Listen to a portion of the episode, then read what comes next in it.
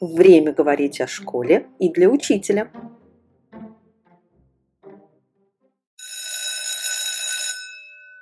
Здравствуйте, дорогие друзья! У нас а, перемена для учителя. Меня зовут Иван Иванов, со мной Елена Вакимян. Мы оба из Центра общего и дополнительного образования имени Пинского, Института образования Высшей школы экономики. У нас сегодня в гостях Ольга Сергеевна Шалина, кандидат психологических наук, доцент Московского государственного медико-стоматологического университета имени Евдокимова Крутого третьего меда, а также практикующий психолог, эксперт. Здравствуйте, Ольга Сергеевна. Здравствуйте, уважаемые коллеги, дорогие педагоги. Благодарю за возможность принять участие в таком интересном мероприятии. И сразу начну с слов благодарности всем учителям, а, которые каждый день работают с нашими детьми. И, как уже говорили мои коллеги в этих передачах, а, хочется отметить их высочайший социальный вклад наравне с врачами. Но знаете, я, если честно, считаю, что вклад педагогов существенно больше. Можно представить человека, который всю жизнь прожил и не обращался к врачу, но в соответствии с нашей Конституцией каждый ребенок получает образование. То есть мы с вами работаем с каждым гражданином нашей страны, с каждым ребенком, и это очень большая ответственность. Да, спасибо большое, Ольга Сергеевна, за такое введение в нашу сегодняшнюю беседу, потому что действительно роль учителя – в жизни каждого человека просто велика. Всем, у всех у нас были учителя, у наших детей учителя. И школа – это то, к чему имеет отношение, наверное, каждый человек в нашей стране, да и по всему миру. И, конечно, очень большую роль оказывает школа на то, как человек относится к своей учебе, как ученик учится. Мы все говорим про мотивацию, об этом много говорят. Все ищут различные пути развития мотивации, поддержания мотивации на учение. А вот может вообще мотивация появляться со стороны, и вот кто-то может действительно там замотивировать ребенка учиться, или это какой-то такой вот внутренний процесс, и он либо есть, либо нет. Мне кажется, учителю было бы очень здорово, если бы у каждого ребенка была мотивация на учение. Вот. Безусловно, каждому учителю было бы легче работать с замотивированными детьми. Тут даже спорить не о чем. Но тема, пожалуй, одна из самых сложных – мотивация, потому что, как мы понимаем, в учебной деятельности два субъекта – это ребенок и учитель. И вот как только у одного из них есть проблема, у одного с профессиональной мотивацией, у второго с учебной, то как бы учебная деятельность будет разваливаться. С другой стороны, за ребенком стоит семья, да, и ребенок приходит в школу не из вакуума, он приходит из семьи, неся те ценности, те культурные ориентиры, которые были или не были сформированы. А дальше, к сожалению, ребенок зачастую становится футбольным мячом. Мы начинаем его пинать. Школа пинает проблемы мотивации ребенка в сторону семьи. Не сформировали, семья не читает, э, папа с гаджетом сидит. Семья пинает ребенка в сторону школы. Учителя некомпетентны, занятия неинтересны, дети перегружены, работать не умеют, все свелось к тестированию. Вы не можете заинтересовать моего ребенка. Да? Вот Вы сейчас. не можете заинтересовать моего ребенка. Но наша с вами передача, она для учителя. Поэтому, мне кажется, чем мы будем лить слезы по поводу культурного уровня страны и нации, лучше поговорим о том, что мы реально можем сделать. Конечно, каждый учитель э, вряд ли каждого ученика сделает стопроцентным отличником, ориентированным на познавательные ценности и прочее, прочее. Но все-таки даже из неблагополучной, в культурном плане, не в финансовом, из неблагополучной семьи ребенок может скорректировать э, свое поведение, отношение к школе благодаря педагогическому процессу и технологиям. Поэтому э, сегодня мы будем все время с вами два писать, три держать в уме, то есть говорить будем про школу, про учителя, но я не вычеркиваю, и, но это, наверное, отдельная тема, про роль учителя об этом нужно говорить, с, о роли родителей об этом нужно говорить с родителями. Ну, во-первых, про со стороны или внутренний процесс. Эм, с точки зрения психологии, все наше человеческое, все наши ценности, мотивы и ориентиры всегда пришли извне, из социума, из культуры. Мы их не получили в готовом виде, они не были вложены в нас механически. Это наш собственный активный процесс а, приобщения к ним, усвоения их, как говорят психологи, интериоризация. То есть вся внутренняя мотивация, то, что мы для себя говорим, мне это надо, я хочу учиться, мне интересно, у меня есть цель стать специалистом. Конечно, изначально это культура отношений в семье и в ближайшем социуме ребенка. Поэтому то, как мы подаем учителя детям перспективы жизни, как мы раскрываем для них интерес того или иного феномена, конечно, это вклад в формирование их собственной тут, скажем, уже внутренней мотивации. Но вообще мотив – это не пинок, это не то, что нас один раз стартануло, как ракету, э, и мы полетели куда-то вперед. Надо все время понимать, что мотив – это образ э, будущего, это образ желаемого результата, и мы к нему стремимся. Э, можно привести лошадь к водопою, нельзя заставить ее пить мотив – это не на узде подвести к водопою, это желание пить, желание узнавать. Поэтому мотив мы будем все-таки понимать как э, те ориентиры, которые ребенок должен для себя поставить. И тут возникает э, проблема чисто глагольная, языковая, лингвистическая. Если честно, я очень не люблю слово «мотивировать», потому что, смотрите, вот это глагол «я мотивирую ребенка» я могу понять, я ребенка мою, я ребенка причесываю, я ребенка кормлю. То есть в этот момент он является пассивным объектом моего действия. Я ребенка мотивирую, тогда он тоже получается некий объект, который я тру, чешу, в общем, что-то с ним делаю. Но на самом деле мотивировать – это такое я бы сказала, профессиональное просторечие, которым мы заменяем более сложное понятие – формирование мотивации. Вот формировать мотивацию ребенка можно, но это процесс долгий. Конечно, это не лекция, это не урок мотивации, это планомерная деятельность. Мы будем формировать учебную мотивацию на уроке, в учебной деятельности, даже если ребенок пришел на урок без познавательной учебной мотивации. Ольга Сергеевна, вы сказали такое важное слово учебная мотивация. Мы действительно говорим про учебную мотивацию, но все-таки в контексте школы. Угу. Но нет ли здесь связи и не должен ли учитель думать и вообще о мотивации, о каком-то психологическом здоровье ребенка? Потому что у меня есть подозрение, что если у ребенка вдруг какой-то, ну, не знаю, кризис подростковый, не подростковый, ну, то есть в целом его мотивация каким какой-то деятельностью, ну, не разрушена, но снижена или там под угрозой, то накладывать на нее учебную мотивацию будет mm-hmm. странно. То есть, условно, если а, у вас стена в термитах, зачем клеить обои новые? Mm-hmm, mm-hmm. Ой, абсолютно правильный вопрос, э, Иван. А вы как говорится, не в бровь, а в глаз в педагогический попали, а, потому что для каждого возраста действительно типично те ведущие деятельности и те а, мотивационные иерархии, которые, ну вот они для всех. Конечно, подростковый возраст, подросток не идет в школу учиться в принципе. Он идет общаться, он идет к друзьям. Да, младший школьник в идеале идет учиться. Старшеклассник в школу не идет учиться, у него уже другая ведущая деятельность, учебно-профессиональная. Поэтому старшеклассник говорит, да мне не нужно ваше общество знания.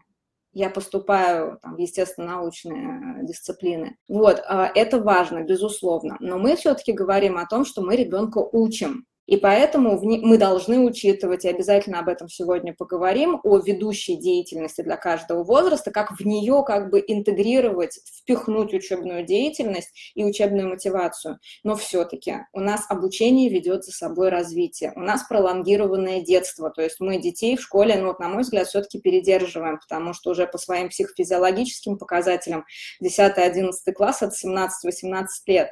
А сейчас 18 лет заканчивают школу, я заканчивала в 17 17 до меня заканчивали еще раньше, да, то есть мы даже просто в школе их физически держим существенно дольше. Вот, поэтому раз мы их держим, раз мы их учим, без учебно-познавательной мотивации процесс не пойдет. Значит, нам нужно будет работать на формирование познавательной мотивации с учетом, да, через ворота ведущей деятельности. Если дети приходят тусить, общаться, значит, форма организации урока должны быть им интересны, референтны их потребности общаться. Если они приходят и уже готовятся к поступлению в ВУЗ, вот, например, сейчас эти программы полтора года вместо двух лет э, старших классов, плюс полгода на интенсивную подготовку к госаттестации. Значит, в это время, когда у них уже голова повернута в сторону будущего профессионального самоопределения, каждый учитель-предметник должен акцентировать внимание на предметной отрасли, на том, как эта дисциплина включается, интегрируется в их будущую профессиональную деятельность, какой общепрофессиональный смысл она имеет. Вы абсолютно правы, что сама по себе учебная мотивация присуща и занимает иерархически высокое положение очень небольшой э, промежуток времени. Это только младшая школа. И то, если все благополучно у ребенка. Да, вот это интересный опыт, наверное, эксперимент, который в московских школах в этом году начинается, когда с 1 февраля все одиннадцатиклассники переходят чисто на подготовку к ЕГЭ. Посмотрим, да, как, какие результаты это даст, но интересный, наверное, подход. Я бы хотела, наверное, может быть, так вернуться куда-то из таких основ начать. Вот мы все говорим мотивация, мотивация. А что это вообще такое? Вот это какой-то внутренний процесс или это внешний процесс. У нас очень много разных спикеров, коучей, которые говорят, приходите ко мне, я вам покажу, а, у вас откроется желание там делать что-то дальше. А, а вот вы тут обмолвились, что это так словами, только речами и не зажжешь, а вроде этим пользуются люди. Вот что же вот в основе лежит? Что это такое за волшебная такая таблетка, которая сможет изменить мир. И вот где бы ее найти, эту волшебную? Ну, я, знаете, наверное, можем сразу заканчивать беседу. Ее нет, ее нельзя найти, но а, можно к ней идти, да, но не к таблетке, а к, не знаю, наверное, к полноте интересной жизни в целом. А, мотив – это предмет потребности. Вот хоть мы говорим мотивация, и по а, завершению слова «ция» нам здесь видится процесс, да, процессуальность. А, но мотивация – это процесс в смысле постоянной переструктурирования, переформулирования, изменения иерархии ценностей и мотивов. Мотив – предмет потребности, то, что мне нужно, то, к чему я стремлюсь, то, что я вижу впереди. Как это увидеть? Да? Да, то есть если у ребенка есть мотив к учению, значит, у него потребность к учению, да. к познаванию чего-то нового. Но мне кажется, это такая естественная потребность у любого человека. Почему она теряется? Вот почему она теряется, да. да. А ребенок от э, природы любознателен, ребенок от природы э, заинтересован. А почему теряют? Ну, наверное, это больная тема, и мы тут не можем не говорить про семью. А, я вижу, я буду коротко про семью, потому что это не основная цель нашей беседы, просто чтобы мы как педагоги понимали, с чем приходит ребенок и где его проблема. Как убивается естественная мотивация, естественная любознательность, прошу прощения. У ребенка есть непроизвольное внимание, ребенку нравится наблюдать за движением мухи, он может долго ковыряться в луже палочкой. Это познание мира. Как только мама его тянет, говорит, мы опаздываем на развивающее занятие, и забирает его из лужи, она убивает его любознательность. Потому что он придет на занятие, ему 4 года, ему по возрасту положено сидеть и ковыряться в песочнице с палочками, с э, жуками, а его приводят и сажают, и этих жуков ему показывают в виде 3D-моделей. Это подмена мира реального, реальной познавательной мотивации, искусственной. Что мы получаем к 6-7 годам? Ребенок уже субъективно чувствует, что он все знает. Дома все ходят, радуются, что он занимается на 18 развивающих занятиях. Все превозносят его учебную деятельность, а, обесценивают игровую деятельность, и к 7 годам он уже абсолютно уверен, что он научился всему и выше крыши. Об этом уже давно говорят и психологи, и педагоги. Дети приходят в школу с неумением ни играть, ни фантазировать, но в лучшем случае могут сидеть, писать, читать, считать. Вот. Но мы убили в них реальную познавательную мотивацию. Это раз. Второе, что убивает э, любознательность ребенка, это отсутствие общения в раннем детстве. А, мамы гуляют, ребенок в коляске с гаджетом или с едой, мама с телефоном.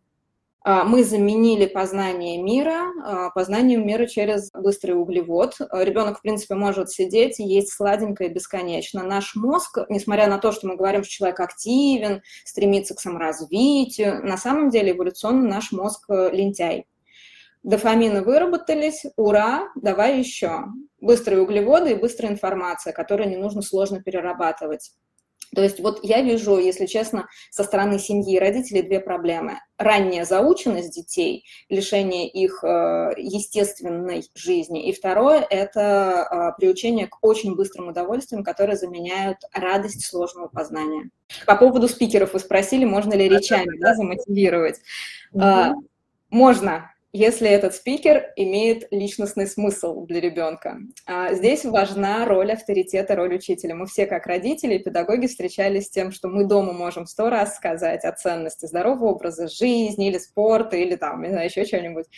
Но пока это не сказал авторитетный взрослый тренер или дядя, да, вот как бы родственник, но вот не тот, который в семье, это обесценивается. Ну, то, что я сказала, мама, что она там в жизни понимает? Мама. Вот, и здесь, конечно, спикер может, э, в широком смысле спикер, если этот спикер авторитетен для человека. Во всех остальных случаях э, пытаться формировать мотивацию разговорами нет. Мотивы берутся из реальной жизни. А, вот, например, часто используют э, там, в психотерапии, в коучинге всякий образ летящей стрелы. Представьте, как вы натягиваете тетиву, пуляете ее вперед, она летит, вы напряжены, она попадает в мишень, и вы чувствуете подъем сил. Делать все просто. Мы берем на полигоне стрелковом арбалет, видим мишень и раз за разом пытаемся в нее попасть. И вот когда вы реально попадете в мишень из арбалета, будет кайф, будет эмоция, будет достижение. А вот э, на словах, конечно, это проще, да, но это опять-таки суррогат. Обычно, ну, в такой вот э, повседневной жизни мы делим мотивацию на внешнюю и на внутреннюю. Ну, вот вы уже говорили про мотивацию на учебно-познавательную. А какие еще вот бывают мотивации и как они по возрастам вот меняются? То есть на что нужно обращать внимание? Я так понимаю, что если дети ориентированные на общение, значит, нужно на уроке создавать какие-то такие ситуации, когда они могут общаться, допустим, в группе или какую-нибудь дискуссию организовать. То есть вот как это учитывать учителю в работе, чтобы действительно форма урока была интересна детям, и у них вот появлялась эта мотивация? Действительно, а, видов мотивации много, а, то есть это разные основания классификации. А, психолог их изучает в институте. В идеале, чтобы ее знали, конечно, и учителя, и родители. Опять два пишем, три в уме. Внешняя и внутренняя мотивация, ну, вроде как понятно, внутренняя – это «мне надо, я хочу», но мы уже с вами помним, что вот это внутреннее «я хочу» – это результат совместной деятельности взрослых с ребенком. Один ребенок хочет много заработать, зарабатывать и э, вкусно есть, второй ребенок хочет приносить пользу, помочь товарищу и изобрести что-то нужное. Вот, а, то есть все внутреннее, оно изначально да, интериоризировано из реальной живой деятельности. Но есть и другие варианты классификации. Вот, наверное, такая одна из самых проблемных для школы – это товарно-денежная, как я ее называю, мотивация. То есть это а, мотивация дихотомии. Идеальные мотивы и предметные вечные мотивы. Очень часто родители и учителя используют некие предметы как э, награду за достижение академическое. Будут тройки, не поедем на море. За каждую пятерку будешь получать деньги, а за двойку мы тебя будем штрафовать. Как только в... и считается, что это эффективная мотивация, ребенок хочет денег, и он старается получить пятерки. Вот тут я не просто э, говорю, что он старается получить пятерки, потому что он не старается учиться. Деньги дают за пятерку, как ты ее получил, неважно. Главное, чтобы она у тебя была. Вот это опять-таки будет суррогат и подмена учебной деятельности, деятельностью э, зарабатывания, да, причем такого зарабатывания без удовольствия как говорят великие профессионалы в любых областях, в медицине, в педагогике. Если вы любите свою работу, то вы ни один день не ходите работать, да, вы, вы живете этим, вы от этого получаете радость, удовольствие и, конечно, финансовое какое-то благополучие, которое каждому человеку нужно. Вот, поэтому, наверное, для школы самая опасная мотивация – это вот эта вечная. Она не просто внешняя, она еще и товарно-денежная. В идеале мы стремимся к формированию э, социальной мотивации, к приоритету социальной мотивации. Класс должен получать удовольствие, ученик должен получать удовольствие от похвалы э, учителя, от радости учителя, от шутки учителя на тему э, выполненного задания. И если дети постепенно привыкнут к тому, что самое значимое в жизни – это уважение другого человека, это возможность подняться на его же пьедестал, да, стать таким же специалистом, что вот, ребят, вот мы с вами, наш класс сделал реально лучший проект, мы с вами очень хорошо работали. Это уже награда, за нее не нужно деньги давать ребенку. Когда мама с папой спрашивают вечером, «А что вы сегодня изучали, что вы делали, и ребенок рассказывает, и родители говорят, ух ты, а я даже и не помню, как решать систему уравнений, то в этот момент ребенок испытывает чувство, ну, такого, знаете, слегка превосходства. Ему не нужно уже за это давать деньги. Поэтому я думаю, для учителя очень важно не впадать в шантаж. И если ты не получишь или не напишешь диктант минимум на столько-то баллов, то позвоню родителям, а они тебя не пустят на море, помнишь, что мама сказала. Существенно лучше, ну, конечно, нам нужно не только сахарок, да, нам нужен какой-то корректор поведения. А, я всегда рекомендую родителям, учителям использовать не штрафы, а поощрение правильно. Вообще это и в дрессировке животных работает лучше. А, поощрять правильное поведение эффективнее, чем наказывать за неправильное. Поэтому даже форму штрафных санкций лучше подавать в форме поощрения если ты справишься с заданием так-то, так-то, так-то, то у нас будет возможность взять меньше домашнего задания или там э, возможность пропустить что-то, перейти туда-то. То есть мы ему не говорим, что будет, если ты плохо сделаешь, мы ему говорим о том, что ты сделаешь хорошо. Если ребенок систематически не выполняет требования педагога или родителей, там, не готовит домашнее задание, к примеру, то опять-таки это может быть форма не наказательная такая с угрозами, а нормальной человеческой речи.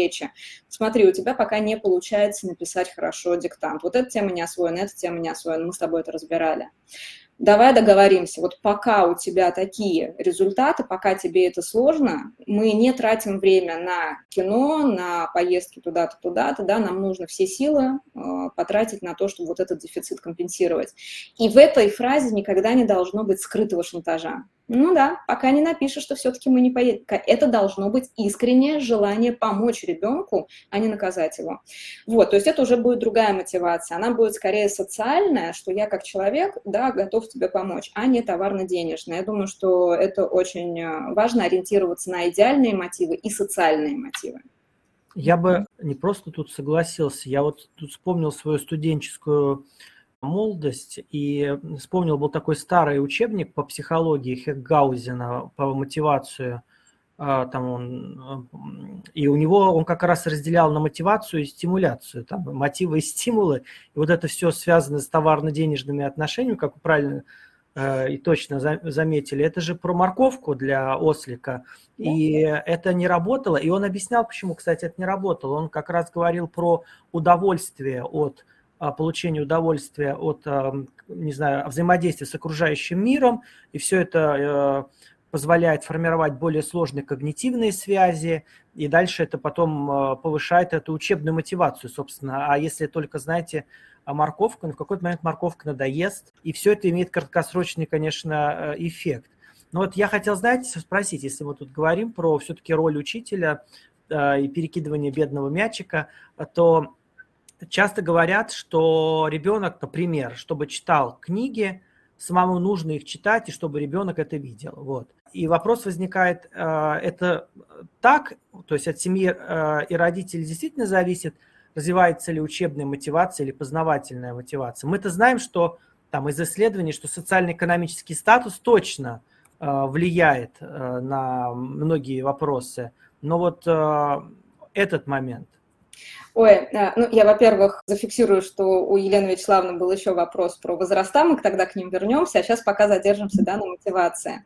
И тоже, прежде чем переходить к ответу по существу, Иван, если позволите, уточню про влияние да, социально-экономического статуса, как человек, преподающий мат-методы в ВУЗе. У нас есть такая проблема, что мы корреляцию, взаимосвязь часто интерпретируем в терминах влияния одного на другое. На самом деле а, а, скорее всего, мы говорим про взаимосвязь социально-экономического статуса семьи с академическим результатом.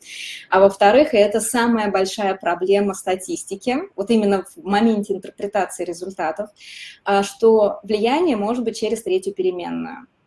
Мне очень нравится тема социально-экономического статуса он очень важный, но влияет не доход семьи напрямую, он влияет опосредственно через те возможности, которые даются ребенку. То есть э, не сам по себе процент вот, или сумма дохода семьи, сколько сумма затрат на ребенка, причем не правильных, грамотных затрат и возможностей, которые есть у людей более социально, высокого социального и экономического статуса. Так что да. А теперь к вашему вопросу про книги. А, да, безусловно. Если в семье нету, вот я бы так сказала, культа книги, культа знаний, культа интереса и вот удивление, вау, всей семьи по поводу чего-то нового, то говорить о формировании познавательной мотивации у ребенка нельзя. Причем, э, почему хорошо, когда ребенок видит, что читают родители? Тут, э, на взгляд психолога, убиваются все зайцы, которых можно представить. Во-первых, ребенок э, видит реальную деятельность, что взрослому человеку интересно читать книгу, он тратит на это много времени. Во-вторых, ребенок э, приучается к тому, что иногда а, человеку нужно свое личное время, его не нужно постоянно веселить. Вот. А, ребенка приучаем, э, я всегда рекомендую использовать чтение для этого, родительское чтение, к «подожди», к умению оттормаживать свои импульсы «хочу, да, я голодный». Подожди, я книжку дочитаю. Тут очень интересно. Представляете, что в мозгу ребенка? Он меня любит, он меня кормит, но сейчас ему интереснее книжку читать. Да что ж там такое пишут? Что он готов меня бросить. Вот, поэтому книжку важно не просто читать, а еще как бы использовать. И мне очень нравится практика совместного семейного чтения. У меня взрослый ребенок, уже 12 лет, мы каждый вечер читаем вслух вместе всей семьей. Понятно, что мы все умеем читать, у нас есть свои книги. Я абсолютно уверена, что книги должны быть везде. На кухне, в спальне, прикроватная тумбочка, на ней должно быть вот то, что на ночь. А, учебная зона с книгами, гостиная с книгами, а, с большой радостью отмечаю, что сейчас становится меньше телевизоров э, в социально-экономически благополучных семьях и больше библиотек даже если семья еще не дошла до того, чтобы постоянно читать книги, я надеюсь, что даже как элемент дизайна книга постепенно перейдет, ну, перейдет в свой естественный функционал. Поэтому да, если э, семья не читает, то, скорее всего, читательского интереса у ребенка не будет. Если родители не учатся вместе с ребенком, не, не проходят путь э, неудачи, успеха, э, то ребенок не будет адекватно реагировать на это. Очень часто родители стоят в позиции «я все умею, я все знаю». И учителя, мы стоим вот на этом пьедестале «я тебя учу» сверху вниз, да. Очень хороший пример, если мы учимся с ребенком вместе. Если учитель говорит, вот я как преподаватель вуза, вот сейчас начала новую для себя дисциплину, я начинаю со студентами с того, что я первый раз читаю эту дисциплину. Я очень хотела, мне очень она нравится, интересно, я расту с вами. Я буду допускать ошибки, вы их будете видеть, и то же самое в семье, да, то есть ребенок должен увидеть, как вместе с ним учатся родители. Он... Так что Иван абсолютно правый, семейная, ролевая модель, как угодно это можно называть, она работает. Ну да, это то, о чем говорят про вовлеченность э, родителей в учебный процесс ребенка, о том, о том, как привлекать родителей. Тут, может быть, даже не обязательно маме там знать два языка, но хотя бы спрашивать у ребенка, какие-то новые слова узнал, ух ты, как интересно, вот, молодец, что ты уже вот столько новых слов выучил, прям здорово. Ну, то есть а, быть в теме, вот, быть в контексте, что говорится. Но вот хотелось бы все-таки к возрастам, да, да. вернуться. Как менять, э, может быть, какие-то формы организации урока в зависимости от того, с каким классом мы работаем? А, ну, как мы уже начали говорить, для каждого возраста характерна своя ведущая деятельность. Ведущая деятельность – это та деятельность, в которой формируются основные возрастные, личностные, когнитивные новообразования. Когда-то ребенок э, был малышом и не умел двигаться, к году он начинает ходить, это новообразование. Потом он потихонечку овладевает речью, это очередное новообразование. Для ребенка-дошкольника ведущей деятельностью играет, э, является игровая деятельность, которая выросла из предметно-манипулятивной. Соответственно, приходя в школу, э, младший э, школьник, первоклассник, он еще идет с багажом игровой деятельности. Поэтому игровая технология в подаче материала – это обязательный компонент учебной деятельности в школе. Мы не можем ее просто взять и отрубить. Перешел в школу, все, чао, здесь учимся, там играли. Нет, конечно. Более того, есть очень такая дискуссионная тема, у меня к ней неоднозначное отношение, это тема геймификации образования. Я уверена, что здесь нужны, во-первых, серьезные исследования, в том числе и методическая работа по э, допустимым зонам применения игровых технологий, причем игровая технология – это же не только цифры, это же еще и э, формат общения, да, то есть тут нужно очень дозированно, аккуратно к этому относиться, но в младшей школе игровая технология – это норма должна быть.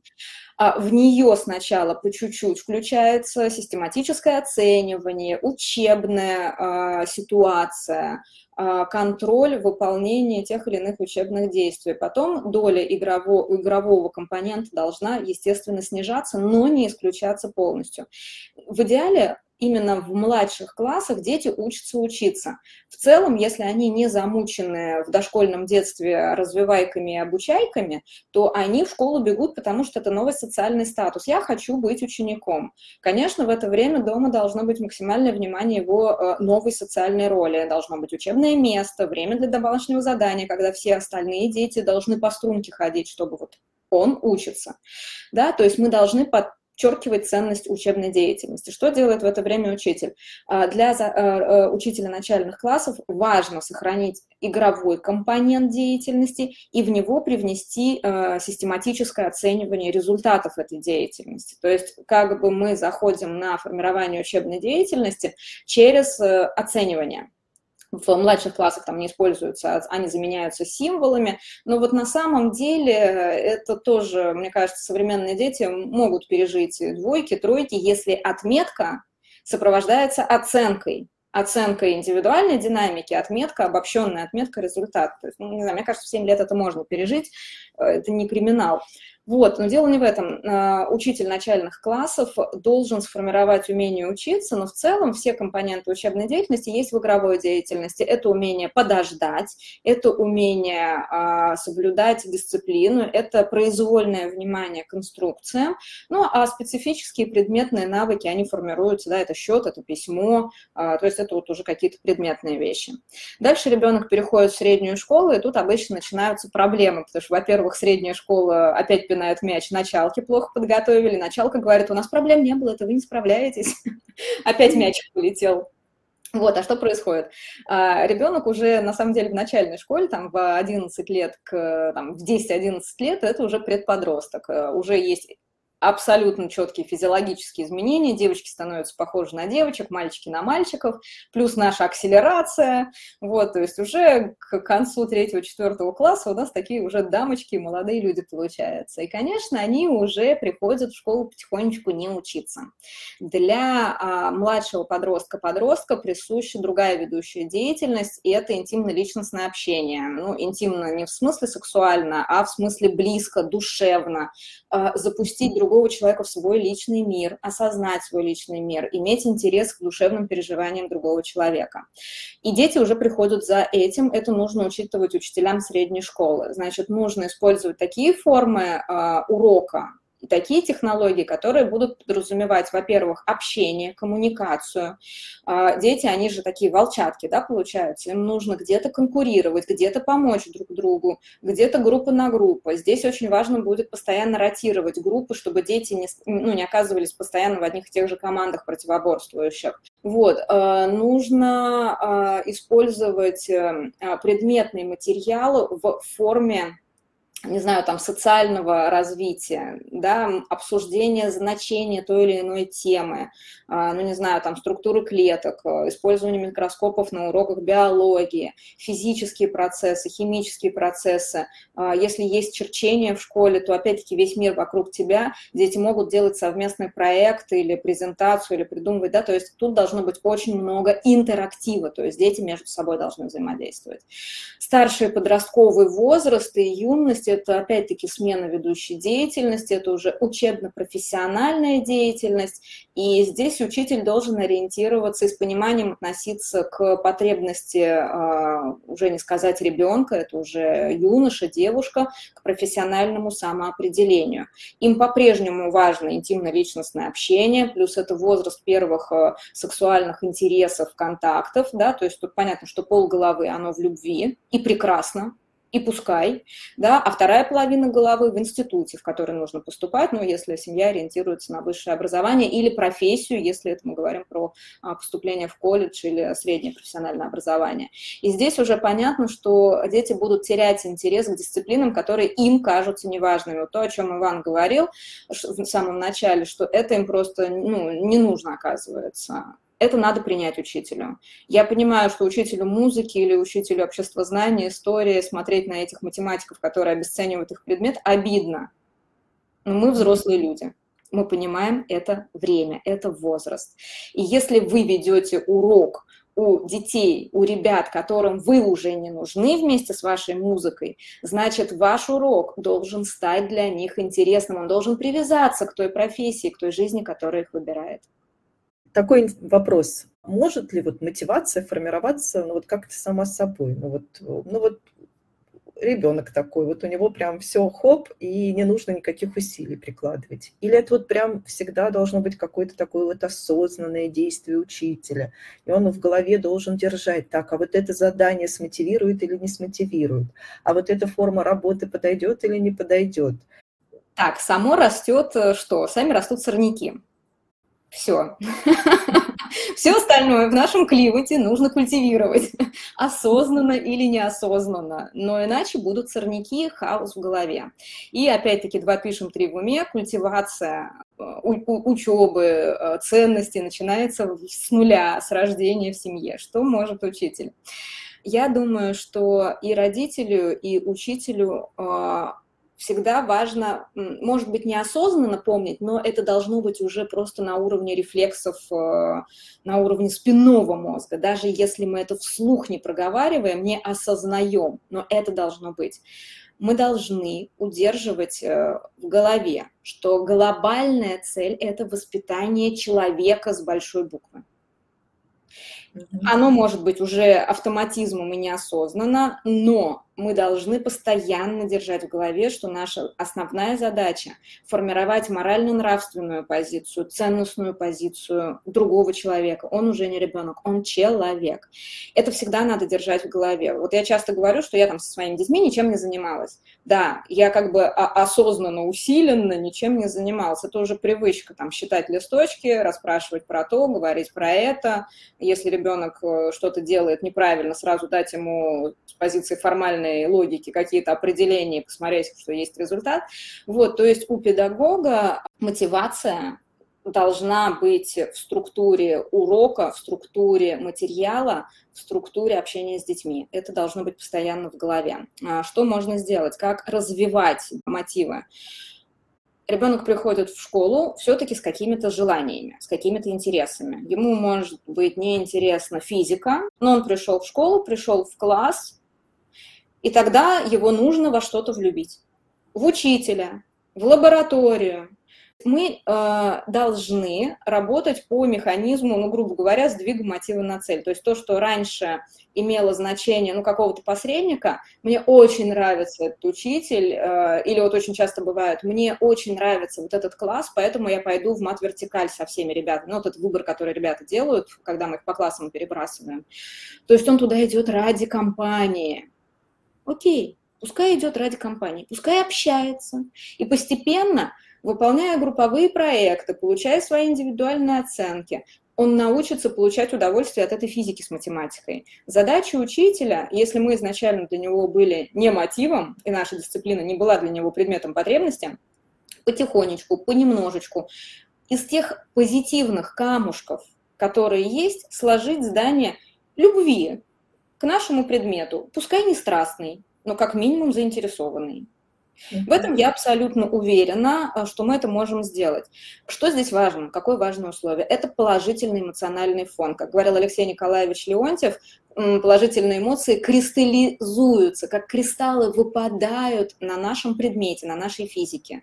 Я сама не любила физику в школе, э, но классный учитель с интересным матери... с интересной формой работы, вот материал мне не нравится, но то, как это подается, мне нравится ну, глядишь, уже и физика потихонечку как-то начинает в целом нравиться. То есть вот эти кристаллы положительных эмоций со временем выпадут на ваш предмет. То есть это вполне себе в наших э, руках. Что еще?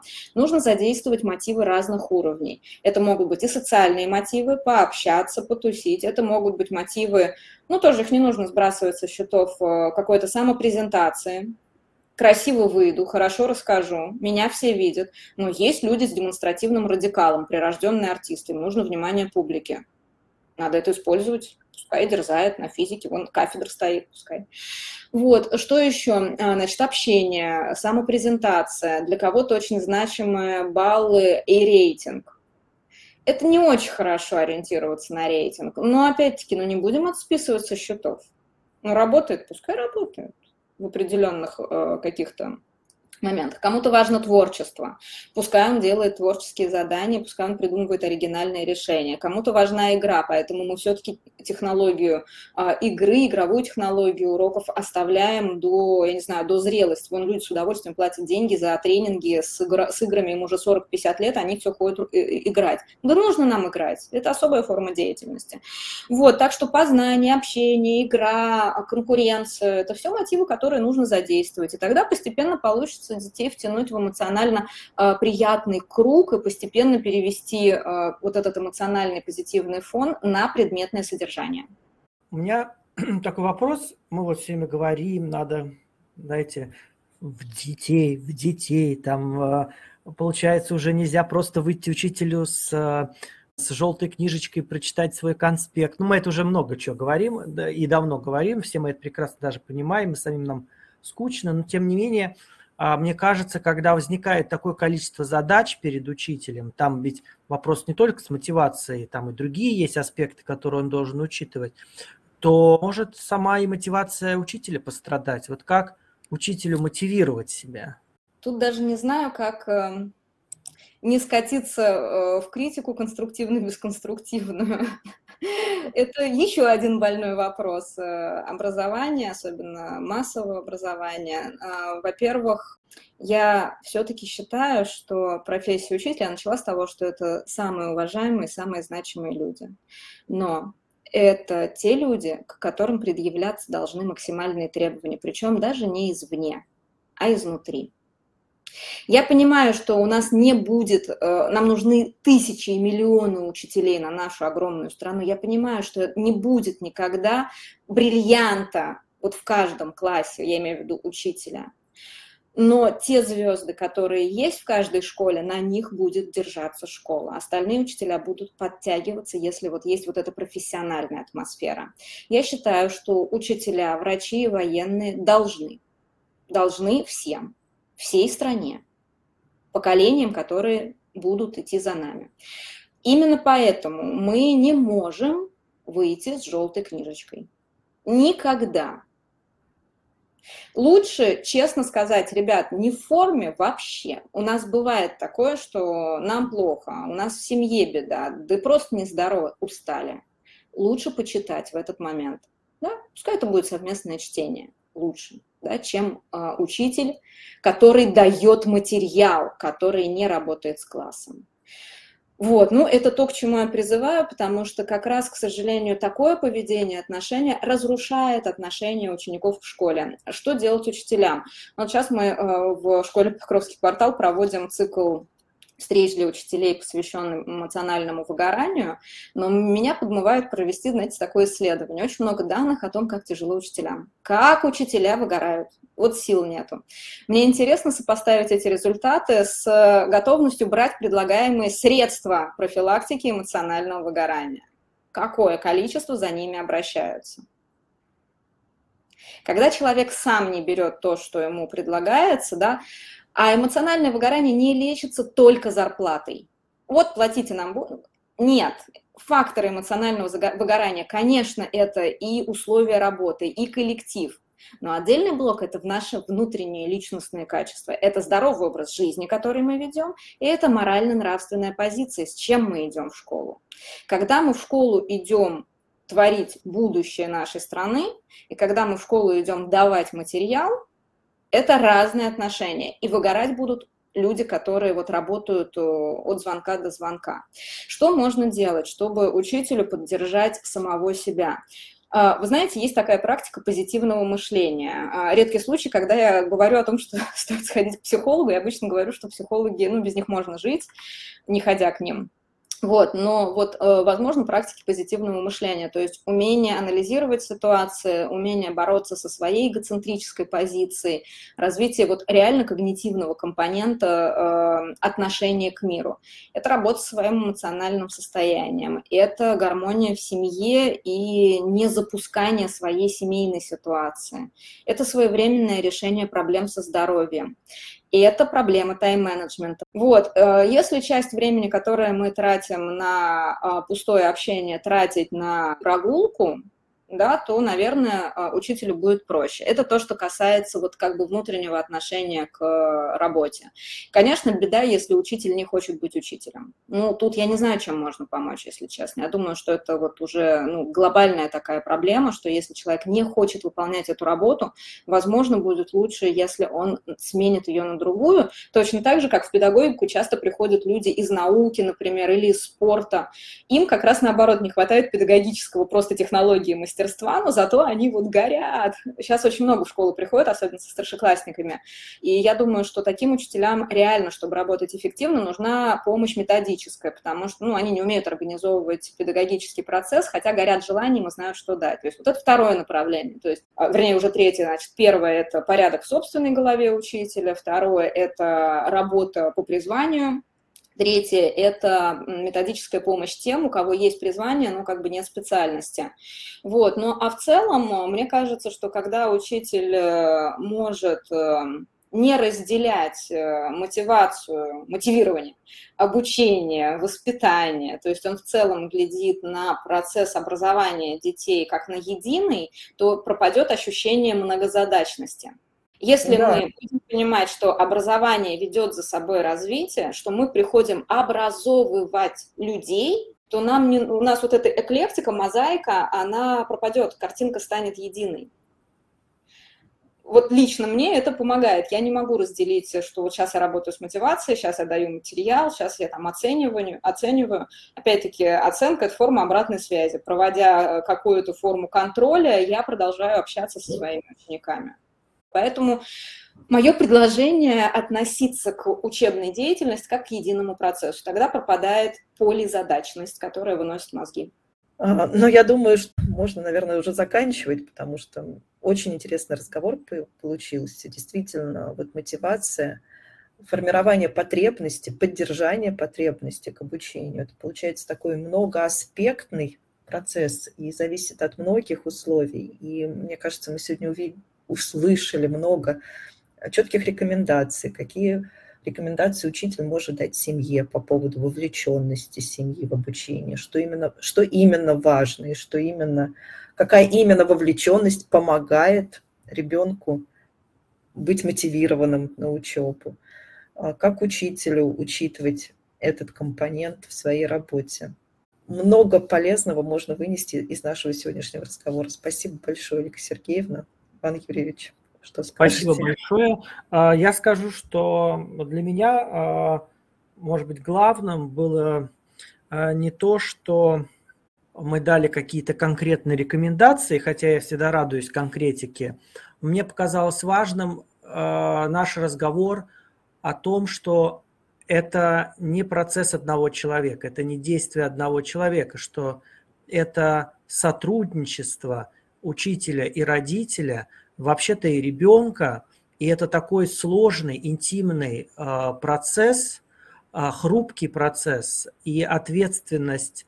Возможно, кстати, не разрушить мотивацию, э, неважно, познавательную или учебную, или вообще там мотивацию к жизни, это одна из главных задач школы и вызовов для школы. Поэтому то, что мы затронули эту тему и обсудили ее так предметно, мне кажется, это очень важно и полезно для наших слушателей, не только, я думаю, учителей, но и родителей и будущих педагогов. Поэтому большое спасибо вам, Ольга Сергеевна, и надеюсь, мы еще услышимся и увидимся а, в будущем. Я благодарю вас за возможность э, обсудить столько же трепещущих вопросов, а, услышать э, запрос от э, школы, услышать запрос от учителей практикующих. И я очень надеюсь, что э, все циклы, все встречи, все подкасты, то есть все то, что делается сейчас, будет реальным инструментом, помогающим учителю в его каждодневном важном, очень важном труде. Всем желаю успехов э, в самой, в самой интересной профессии, которую мы выбрали. Спасибо. Спасибо.